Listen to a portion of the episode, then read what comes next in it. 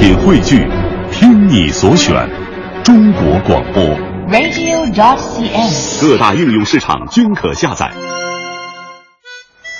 城市再大，不去走走，何以体会岁月轻狂？景色再美，不去看看，怎能品味瞬间感动？其实，旅行犹如一剂生活调味料，为都市丛林里的万千生命激活美好。而在真正上路之前，是的，你需要找寻坐标。是行走浪漫优雅的巴黎，在香榭丽舍大街进行 shopping，还是坐在马德里文塔斯斗牛场观众席上感受力与美的搏击？美的搏击。是穿上和服漫步富士山脚下，亲吻飘落肩头的美丽樱花雨，还是平躺在夏威夷细软的海滩上，看身旁经过的热辣泳装帅哥美女，耳边响起尤克里里欢快的乐曲。一游一季，我们为热爱生活的你规划好更精彩的目的地的目的地。现在，伴随着流动的电波，开始丈量一次说走就走的旅行。易筋经第五季之一游一季，带您一起走遍世界，看艺术。易筋经第五季之一游一季。采访策划张云远，客座嘉宾李密，苏富比艺术学院研究生，曾于国内顶尖拍卖行市场部工作，曾任国际最大酒店建筑设计事务所 HBA 艺术品顾问，现任北京蓝镜艺术中心总监。本期特邀嘉宾崔学岩，凤凰国旅首席旅行产品规划师，热爱旅行，足迹遍布全世界，擅长艺术、摄影、户外、探险、美食等特色主题旅行线路规划。我其实挺想知道的，一提到罗马，你们想到都是什么？我稍微复杂一点儿，不过这两年我对罗马的印象有大的几次变化。嗯、最早的印象啊，其实都跟电影有关。我最早一次我还没去过罗马的时候，我看到的是费里尼的《Rome》，中文翻译成《罗马风情画》吧，实际上就是罗马那个片子，嗯、特别震撼。我觉得，因为他拍的都是特别写实。然后都是革命的那种底层生活的，跟你想象中一个伟大的文明完全不一样，嗯、是一个就是什么现代社会中非常残酷的一个罗马。后来看完那个片子之后呢，到那儿之后又发现，因为那个时代已经过了，也不是种革命时期、嗯、或者现代生活中比较挣扎的一段罗马的时期的那种感觉，但也挺乱的，但是又很美。然后后来再有印象的变化就是。最近几年，后来还是费里尼一部片子《甜蜜生活》，我不知道大家知不知道这个片子。嗯、那个片子实在太有名了。那个很多罗马的城的景，被一个故事，被一个非常有点荒诞，有点，因为它讲的是一个艳丽的、非常性感的女明星和一个就是小报记者之间的一个很奇怪的一个故事，不光是感情故事。然后那个大家都知道 paparazzi 这个词，嗯、狗仔队这词都是那个电影里面出来的嘛，嗯、而且有非常经典的。我觉得那个片子是把那个许愿池拍的最美的一个片子，就是那个女主角非常的漂亮，然后两个人在那个水池里，嗯、裙子就是很大裙子，然后浮在水面上，两个人在那个水池里面玩。然后说一些很荒诞的话，那女人实在太美了。然后那个小报记者就是瞬间爱上那个女人，而且她是一个明星，是一个那种就在天上的那种角色，闪耀的那种角色。然后那个时候，因为那个片子和那些情节，你又对罗马有一种非常复杂的感觉。你欧洲很多城市某种程度上挺女性化的，巴黎我就觉得是一挺女性化的城市，特别妩媚吗？还也不是妩媚这词，但也它也不是性感，在我这儿的性感的概念也不是巴黎。但你说巴黎优雅吗？它有过优雅的时期，但也不，我不知道巴黎用一个什么词。但是罗马吧是一个特别有劲儿。如果它是一个拿女人来形容的话，它是一个。你觉得罗马也能拿女人来形容吗？就那个电影里面那个对白，我曾经想过，我突然觉得有一个瞬间，那里面有一段对白说。就是说，如果我选择可以，就是败在一个女人手里，或者一个女人真正的魅力，或者是一个女人可以让男人释放多大的爱，就这女人可以做到，又像毒药，然后她承担了所有一切世间的身份，又是妈妈、姐姐、仆人，然后朋友，就是承担了所有身份，然后是阴谋家，然后是有毒的，但是你可以去问这个女人死，某种程度感觉特别像罗马。就我看到那儿的时候，我有种感觉，就是如果要罗马去形容为一个女人的话，她是有这种感觉的。她可以很优雅，非常的唯美，但是又有有某种特别带有毒性，因为有历史和有文化沉淀的地方始终是不一样的。在那种废墟里面不间断的文明，有一种特别特殊的力量。后来再有一次变化，还是因为对罗马印象是有一个去年的片子叫《绝美之城》The Great Beauty，我绝对建议大家去看一下，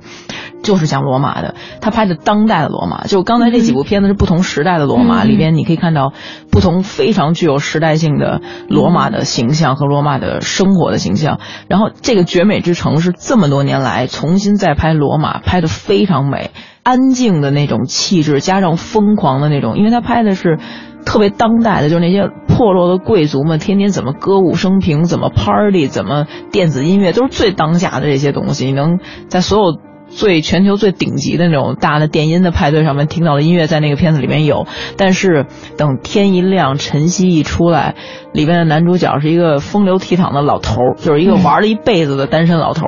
然后他静下来，走过那个古这么古老的一个城市，所有那些景色特别的美，但是那种。有一种特别差，对，有一种特别没落的落差，但是非常非常美。The Great Beauty 应该应该看一下，我那几个印象都是因为这个片子给我洗练的，全是意大利导演。哎，我突然觉得好像咱俩这个稍微都是不是有点？偏了，我你看我这个直接是，我想是当代，你讲勇士的这种哈，你想你想当代，但是当代的其实难道不是你刚刚说到许愿池的时候才想到？难道不应该先想到的是奥黛丽赫本吗？先想到罗马假日之类的？有的人一定会对，因为我觉得就是不同的人眼中，就一千个人眼中，他有一千个罗马都是不一样的。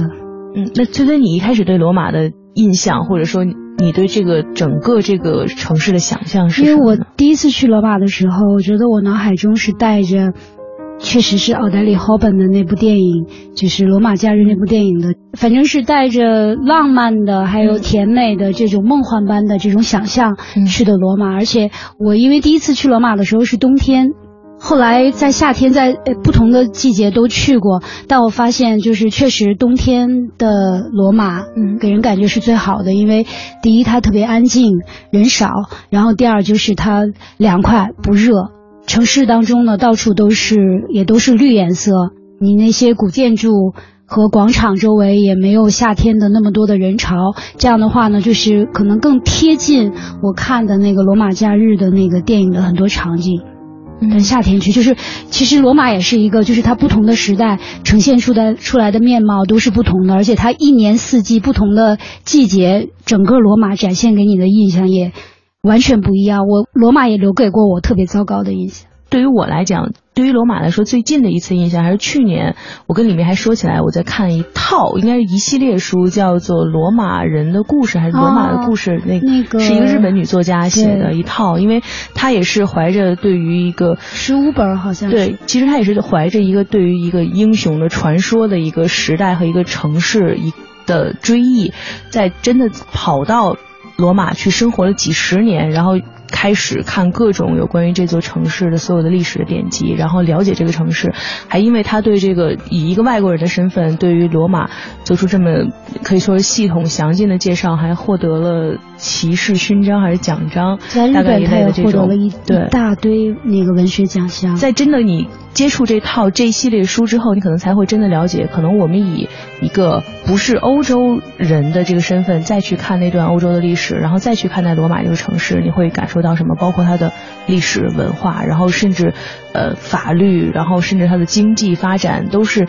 非常非常令人惊叹的，因为它历史太长了，这是一个相当长的没有间断的历史，所以它的承载的量是巨大的。就我刚才说那么多影视里边，但实际上我最初的印象还是去看它是一个 ruin，它是一个废墟。它最核心的就是说，如果大家要看意大利的话，现在意大利很多人都是去看米兰了，去看威尼斯了，但实际上就如果看更多的古代的东西，去看那个废墟，看最核心的欧洲的整个文明，当然也包括希腊了，希腊和罗马，还是去看这个。不，你刚才说起来那个日本那套书，我去年听你说过之后，对对对，然后我发现那个日本电影特别逗。说是根据这套书和这个作者激发的灵感，讲一个古罗马设计浴场的一个设计师，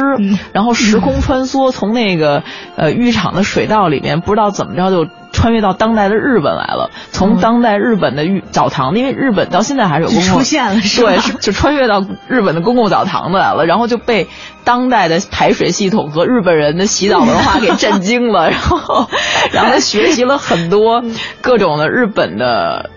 沐浴文化，然后往回去给古罗马输出。你别说这个片子虽然很搞笑啊，但我觉得有几点让我觉得特别有意思。一，演员是阿部宽，我不知道大家知不知道这个日本演员，就是有一类日本人，不光我说这演员，有一类日本人，像什么有一个歌手叫平井坚还是什么，有一类都特别像外国人，尤其特别像意大利人。有很多日本的男的，他们的就个儿很高，然后平头，眼睛小，鼻梁很高，很不像日本人。我自己的专业不是这儿，我觉得一定是有渊源的。他们非常不像日本人，非常像是就是巴伐利亚这一块儿和亚平宁这交界这块儿的人种。而且那个片子，你别说日本和罗马的公共澡堂的系统是有非常多的相似的，而且是特别有趣的。我觉得那片子特别搞笑，你就是日式那种搞笑，你能想象日式综艺节目那种搞笑，但是有些点还是非常有意思的。而且其实真的去到罗马的时候，刚才李明像说的很多，去到像罗马这个城市。看的，或者说很多人抱着这个去这个城市的想法，也是看那些古罗马建筑的遗迹，了解那段历史。嗯，就是有时候你会想，就是整体，如果你闭上眼睛，罗马在你脑中都应该是，就是环着那个斗兽场，然后一圈全都是这种各种类型的遗迹。但是就是关于这个城市的最美，每个人的到我最后到最近的感觉，尤其看完那个《Great Beauty》之后，就是为什么废墟是一种。特别难以言喻的一种美，我不知道大家是怎么感受这种美感的。一个是它就是经历了千年岁月，它留下来的就是它承载的这些故事。另外还有，我觉得就是废墟，它的美在于它是一种既存在又毁灭的一种矛盾的美。对，就是那种时间积累的，因为你想，如果罗马建筑本身是一个非常辉煌的艺术史的阶段，但是我经常想，如果我面对的这些废墟，我还原到它最精彩的时候，我会更喜欢呢，还是我更喜欢这种废墟呢？当然，我们只可能看到现在废墟的状态了。不过，我想，如果把整个斗兽场全部接完整，把很多的神殿恢复到当时最。鼎盛和最完整的状态，你会是更开心呢，还是更失落呢？我不知道，这没有这种如果了，因为你只可能在那个时间点看到一个完整的，和这个时间点看到一个废墟。但是，我觉得就是那种鼎盛时期和完整的时候，是那种美感是绝对跟这种时间所能沉积下来的美感是某种程度上不能比，就是能经历这么长时间沉静下来的，就里边你感觉那个建筑是有魂魄的，你感觉那个建筑是。有某种神在里面，有种神性在里面，是靠时间累积的，所以是一个完整的一个鼎盛时期的东西所绝对不能具备的那种魅力。而且罗马它实际上它的市中心是它的废墟所在地，这么大的这么完整的，对对，古罗马广场就是是最大的一块废墟，而且。意大利人他就是对于废墟的态度，他不像咱们就是圆明园，他那个大水法还把石头都给堆成，努力的还原一部分原来的样子。他废墟就是废墟，他虽然是在心脏地带，城市的心脏地带，但是就那石头就那么放着，然后就是断壁残垣，然后杂草丛生，很凌乱。但我觉得可能恰恰是这种残破的凌乱，反倒反映出它残缺的美和它历史的厚重感。嗯。就是有一种感觉，哎，你要说到大家有人可能会奔着《罗马假日》去那个电影，最近这两年因为那个《Eat Pray Love》那个爱祈祷和 Eat Pray Love 美食吧。他咱们给咱们中文给翻译特别俗，叫一辈子当女孩儿。这原来是一畅销书，后来出两个歌词。拍那个电影嘛，对对对。它中间有一大段不是在那个罗马吗？对，在意大利还有一段，对，有有一段对白是他在就去看那些废墟。当时就像那个片子和最近这几年对罗马的感觉，就是有一点我特别同意。其实像那个崔老师说的，就是。真正的生活在那种场景里，或者甚至比如说北京人对待故宫，就我们真的跟这些有时间沉静下来这些东西在一起的时候，我们不是那么在乎我们的环境中有这些东西，他们是一个非常稀松平常的存在。当你的心态就如此之平常的时候，那种东西就反而会变得特别能打倒时间，而特别永恒了。就比如说，换句话说。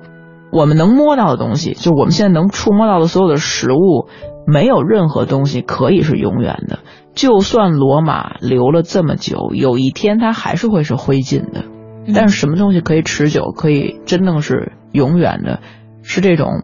把历史和时间看待的心态。为什么说有时间或者有历史的城市里面的人和整个的气氛和文化是不一样的？不是说多少代古都、九朝古都、十一代古都，就只是说说而已。那种沉淀下来的那种心态和整个城市的文化是绝对不一样的。确实，罗马人还是挺值得佩服的。就在这方面，我觉得他们还是挺拥有远见卓识的。就是对于废墟的这种保护，对它的保护方式挺独特的。其实按说，哪一个城市建设，他会把市中心其实他们在细节上面花很高的成本。罗马和希腊这两个城市在考古学和现代的博物馆学上面都是。极其不可思议的这种典范，当然几乎除了这两个城市以外，这世界也没有什么其他地儿还是需要像他们这样来做这个工作，因为其他都没留下什么。对对，但是他们。专门有一学科，当时我考博物馆的那个研究生的时候，不过后来我没选这个专业。意大利有一个就是在罗马一个非常好的专业，修护不是可持续发展专业，他们是真的在古迹和博物馆学里面会设一个专业叫可持续发展，非常了不起。其实我相信这种对于古建筑的这种感受，每一个曾经生活在相对有一定历史的算是古城的人都会深有体会。曾经跟一个从西安长大的小伙伴聊天的时候，他跟我说，小时候他经常玩的游戏是。在古城墙墙头上骑自行车，我听到了以后，我就觉得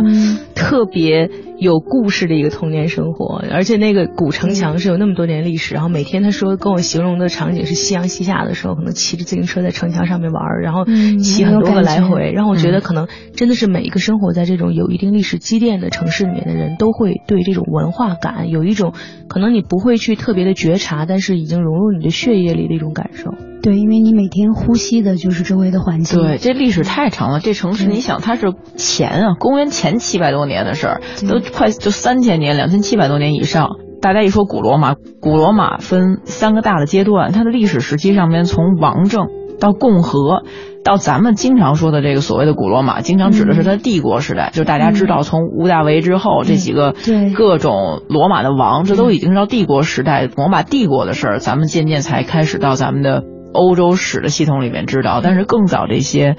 那对应起来是几乎是咱们的东周时期。嗯，周平王刚刚迁都到洛阳的时候，那个对应的是最早的罗马。然后后边的时间点，如果跟中国的对，全都是在汉朝时候的事儿。咱们一想，觉得咱们汉朝就是还都是古典连续剧的 题材，都是 非常远，算是古典连续剧的开头了吧？再往前就很难再开头了。嗯，但是其实很多时候，包括呃，我们现在研究罗马的历史然后，包括很多文学作品里面问到什么是罗马成为罗马这么一个问题，也都是从他的这个相对像屋大维，然后还有像凯撒，然后像这个时期开始来，罗马才可能因成为了我们现在对，因为其实也是在那些时期，这些帝国时代的王开始大兴土建，开始。建筑这些非常具有标志性的罗马风格的建筑物，大家知道的所有这些有讲究的罗马的拱、罗马的柱，都是这个时代之后的产物。所以大家基本看到的古罗马的建筑里面，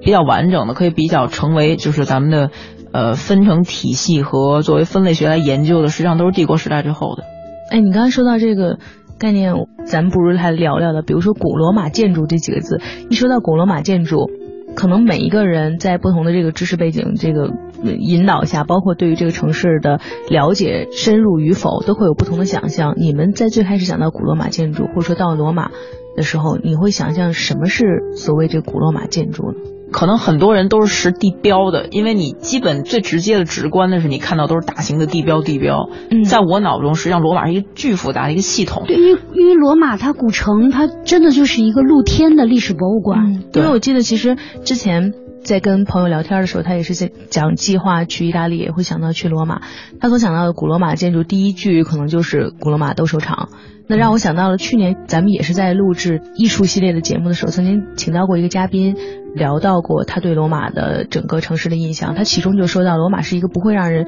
迷路的城市。其实这也是一个大家可能去到罗马的时候一个挺有意思的说法，条条大路通罗马嘛。那为什么条条大路通罗马？这它的整个城市建筑虽然是好像是一个古城，但是每一条道路的建设，我相信可能更多熟悉这种很规矩的，就是城市建设很规矩，不是那么多斜街斜巷的，从这种。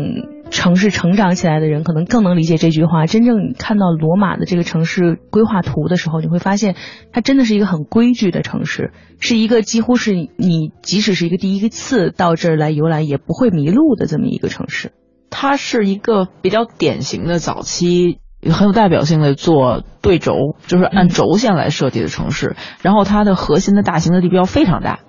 所以你走丢了的话，你可以奔着一个地标去去找，然后相对它又是对对称的。其实欧洲很多城市都有这个传统，对，嗯，只不过它规模很大，它中心辐射开来，要不然就是四角对称的。对，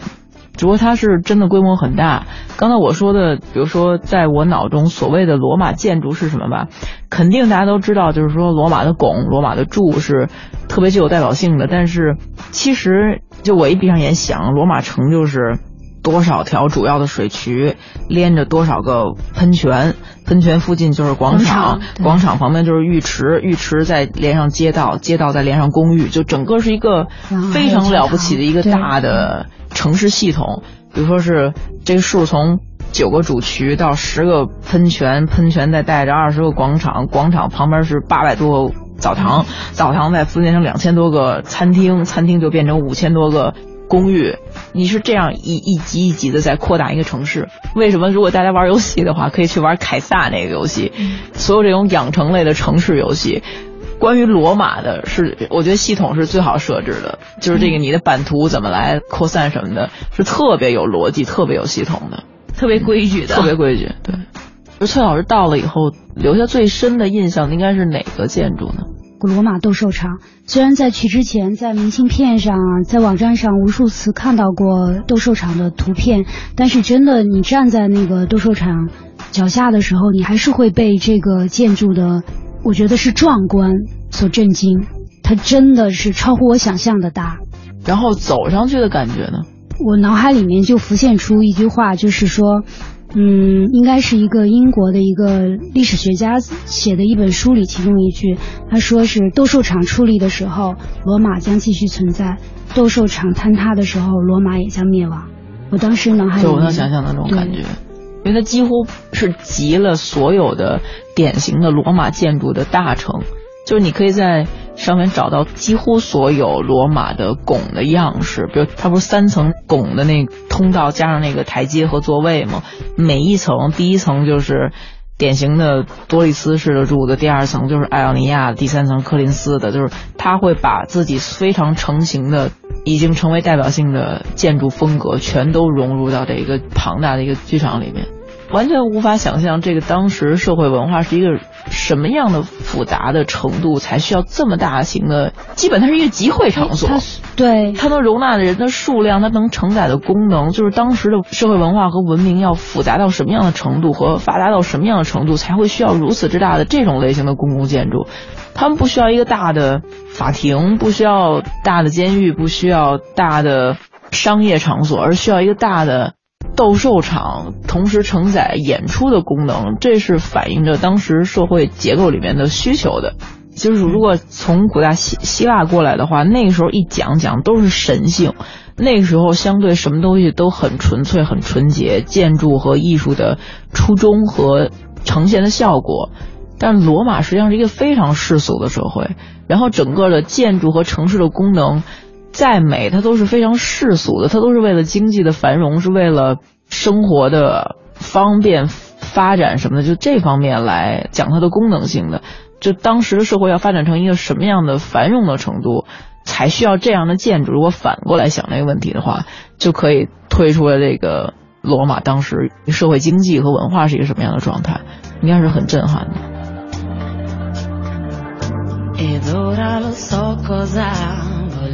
Da te.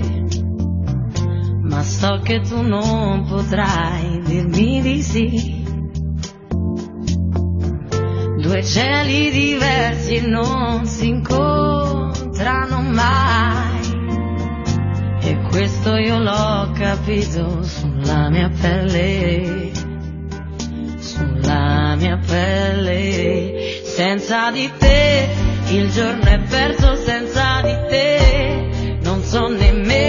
se vale o se rimango qui ad aspettare il niente, il niente. Senza di te la notte è vuota, non so perché la testa piena di parole resto in silenzio ascoltando il vento, il vento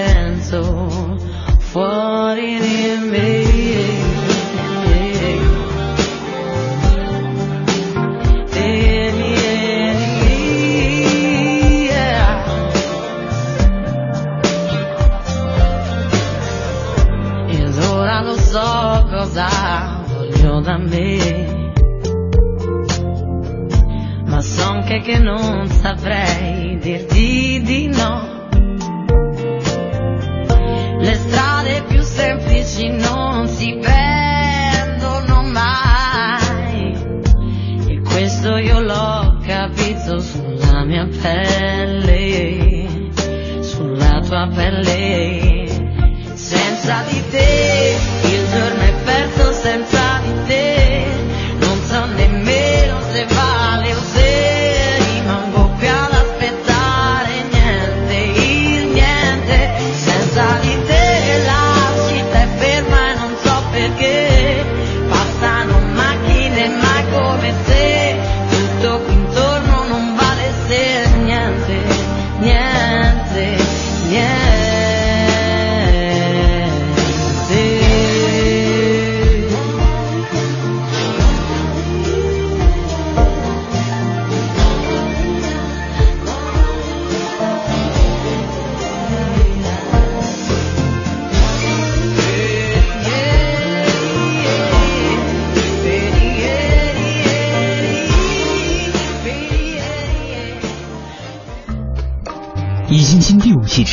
之一游一季，采访策划张云远，客座嘉宾李密，本期特邀嘉宾崔学言。说到斗兽场，其实就不能不说说那个决斗士的形象了。在我的脑海里面，很多关于这个决斗士的印象就是好莱坞电影里面的那个形象，什么斯巴达克斯啊，然后决斗士啊，都是那一类的。我觉得真的好莱坞的这些，就是什么斯巴达克斯啊，还有这些什么角斗士这类型的片子，当然这种 epic 这种史诗题材吧，现在能拍出来特别好的效果是娱乐性非常高的，但是。就是如果你看当时留下的壁画，还有那些考古学的遗迹里面，也是吧，就人的体格和他们当时的那些留下的铠甲能对上的人的那个在体质上面能对应上，可能还真的跟电影里边那样，或者甚至更超于现代人的我觉。得应该不那样的话，他们活不下去吧？对，征战这种冷兵器的时代，嗯确实可能是那样。对不过也是挑选出来的嘛，就是那是一个专业的行业，不是挺残酷的职业，我觉不是。大家都能进的。不说身体体格的要求啊，呃，因为它可能早期的来源于本身有奴隶，就有些体格好的奴隶，大家有这种观赏性，就把奴隶抓来，然后跟动物打。呃，然后有战俘，有罪犯，所有这些人在你转入这行之后，因为这些人为什么去打，为什么愿意入这行，就是因为他们每个人有自己的犯罪记录，有人呃生活非常不济，有的人没有生活，活不下去。如果他还有个体格或者有一个斗志的话，他是可以重新得到自由。各种各样的自己的心理的这种诉求是可以被实现的，所以才会进入这行。他们经过非常严格的训练，然后被排成不同的类型，然后每个人不同擅长的能力会配以不同的装备，然后被分类，然后排不同的时间排对手。还有不同的那种演出的模式嘛，有一对一打的，有人对兽打的，有一群人对一群兽的和一群人对就十个人对十个人的，就不同的表演的形式。然后战士们也分不同的类别，有那种特别轻巧的，善于躲避、善于跑、善于使用暗器的，然后还有是特别能负重、承载重装的，有很多不同类型的人，也来自于不同的文化背景和不同的人种。让所有这个复杂文化下面的观众都能满足他们的这个娱乐性。我看历史材料是说，其实本身斗兽场它就是在公元七十二年的时候当时他们是为了庆祝罗马当时的那个皇帝叫帕维香，为了庆祝耶路撒冷，就是等于征服了耶路撒冷的胜利，然后呢，他强迫那些沦为奴隶的有八万犹太和阿拉伯的俘虏一起修建而成的。关于这斗兽场里面能承载的不同的人种是非常有意思的一个话题。我突然想起来，就色雷斯是现在的保加利亚境内的一个土地，但实际上它是属于巴伐利亚、保加利亚和罗马大区下面的一个交界，在当时那儿是以盛产。骁勇善战的勇士出名的，斯巴达克斯是那儿，那就是那儿的人，大家都知道这是非常非常有名的。然后他在历史神话中就出了很多的骁勇善战的神，有一类角斗士就叫色雷斯人，就是以他们来命名的。但是因为后来这是一个小的区域被罗马大的帝国给攻下了、占领了，他们专门，呃，留了这么一个群体的角斗士，就把他们命名为色雷斯人，然后他们专门有。标准的一套行头，然后罗马人好有一种象征的意义，就是我们打下了色雷斯，但我很尊重你是一个特别骁勇善战的民族，然后我为了纪念你，我专门命名一个类别的角斗士是你们的名字，但是你还是下来要当奴隶一样，当表演的人一样，然后被我们跟狮子、老虎放在一起去打。那色雷斯是一个非常传奇的地方，我大家知道它是一个。有一个特别有名的神话，俄尔普斯这个神是色雷斯出来的。俄尔普斯正好是象征着文化、诗歌和艺术的神，就是那个押送取金羊毛的时候，他在旁边唱歌，然后倡导敌人晕头转向，然后帮助了那个各种神取得功绩，然后古代罗马的神去攻占。外面的岛的时候，大家知道那个 siren 就是专门那个赛壬赛壬那种妖妖精的那个鸟，几头的鸟，然后一听到他们唱歌就就晕了。然后就是这个俄尔普斯，他是拿着自己的琴，他的声音是唯一在罗马的神话里面你可以找到可以压制 siren 的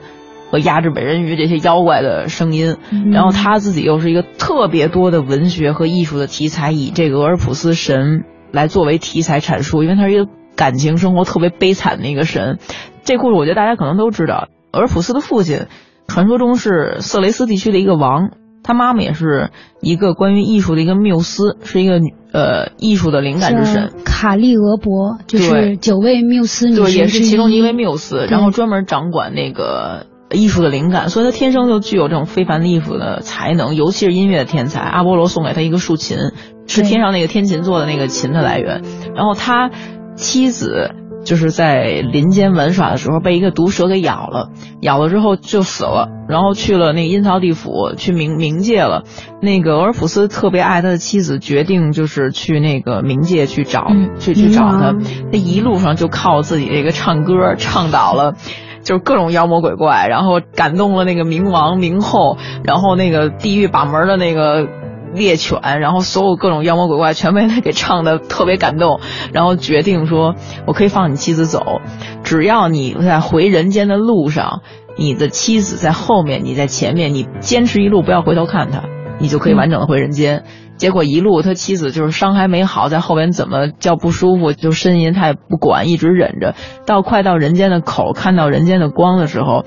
他妻子对他的就是开始产生埋怨，说我们这么艰苦，你都。快要胜利了，你都不能给我一拥抱，你都不能回头看我一下，然后心一软，一回头，直接他老婆就又回冥界了。嗯，这个故事是一个典型的罗马传说中的一个矛盾的英雄的故事。他是一个非常热爱音乐和热爱艺术的神，他一路靠着音乐的能力和对对艺术的爱拯救了自己的爱人，结果拯救完了以后。又是因为爱失去了对，又对，所以他是一个挺丰富、一个挺丰满的形象。然后特别多的电影，如果大家去看那些意大利大师和法国大师电影，有那些 Orphans，呃，Testament of Orphans，就很多。呃，俄尔普斯的审判，然后还有就是他妻子被拉回冥府的时候，他留下两行眼泪，有特别多的，甚至有威士忌的酒是以这种东西来命名的，然后有特别多的小说、戏剧全都在讲这个故事。然后在整个历史的演进中，这个 orphan 这个故事分成了各种不同的版本，有的说是呃，他循环往复在这个拯救他妻子这个命运中，一直不得解脱。然后有的是扎瞎了自己的眼睛，为了不看自己的妻子。对，就有很多不同的故事版本。这是一个特别经典的一个罗马的神话。然后大家要去找电影和文学素材的话，特别多，很有意思的一个一个故事。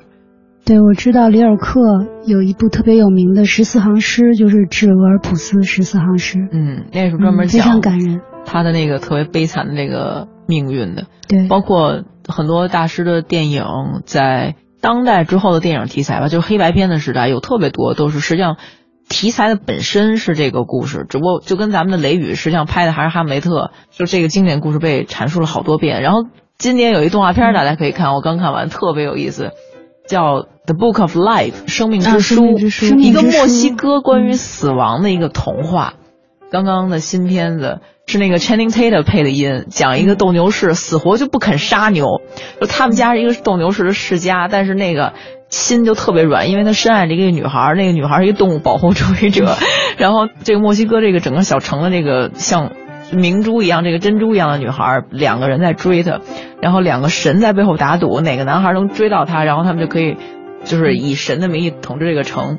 他们两个都是斗牛士，特别骁勇的斗牛士，但是那个男孩就喜欢弹吉他唱歌，就死活就是明明是很好斗牛士，但是就是下不了手去杀这个牛。后来是因为。通过唱歌把一个大的鬼怪似的一个怪物似的一个牛给唱成花了，然后就飘散在空中了。这故事挺复杂的。后来他爱的那个女孩被他这么坚守着自己的原则不杀动物感动了，结果打赌输了那个神就骗他说他们可以结婚可以相相好在一起，结果骗了那个男的那个角色跟那女孩求婚的时候，一条毒蛇咬了那个女孩，那女孩就。又万劫不复的掉在了那个死亡的世界，正好又和墨西哥文化那个崇拜死亡的永恒的那个死亡结合在一起。然后那男孩就自杀，然后回到冥府里面去，想把这个女孩通过唱歌和她的爱给救回来。这么一个动画片，特别可爱，然后当然特别搞笑。但是实际上核心的故事还是这个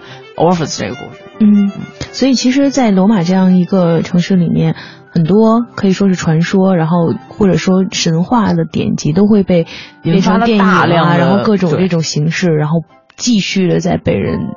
不断的重新诠释。嗯，说到李密，说起费里尼，我突然想起来，就是在刚开的一个景点，在罗马东南部，就是叫罗马电影城，它是二零一一年刚刚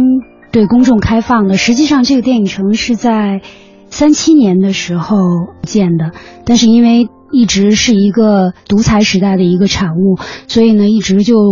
默默无闻。但实际上呢，就是嗯，墨索里尼这个人呢，他是意大利的一个超级的电影迷。那么他的一个口号呢，就是电影是最有力的武器。所以当时呢，就是他是。其实当时上台的时候，他是把电影作为一个洗脑的一个宣传工作，但是呢，他建的这个电影城呢，实际上，呃，是战后的许多的意大利的电影的杰作都是在这里拍的，包括林立说的那个就是《罗马风情》呃，《罗马风情画》，就是《罗马风情画》是费里尼斯罗马，就是它的英文名字是这个名字，然后。整个这个电影的拍摄地，然后还有包括就是和这个电影相关的，呃，一些就是拍摄过程的一些服装和它的道具，还有配饰，在这个罗马电影城里面都可以看到。而且它最有名的就是，呃，在它的入口的地方，呃，有一个就是黑墙，这个黑黑墙上面呢是用纯白色的字体写着一句话，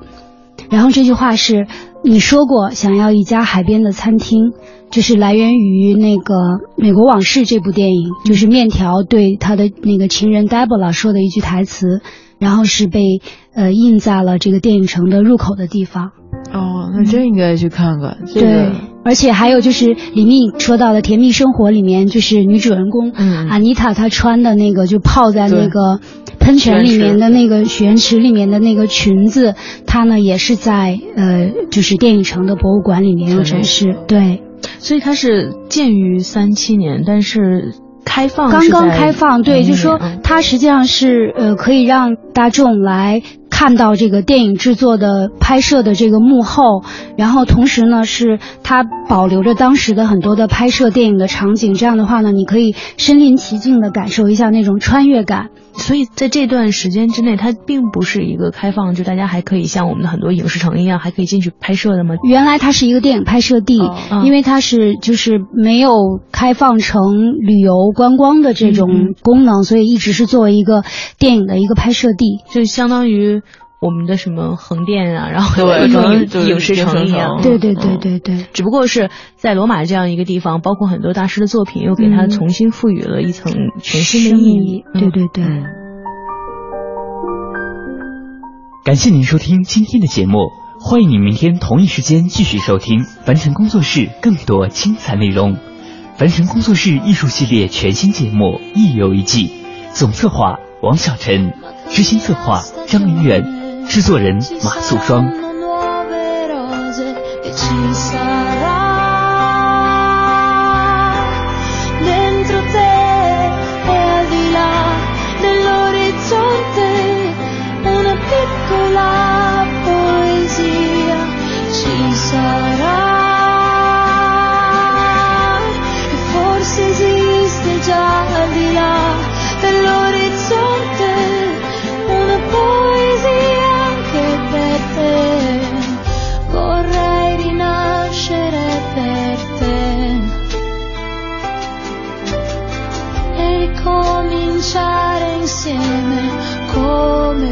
no sentí. Si...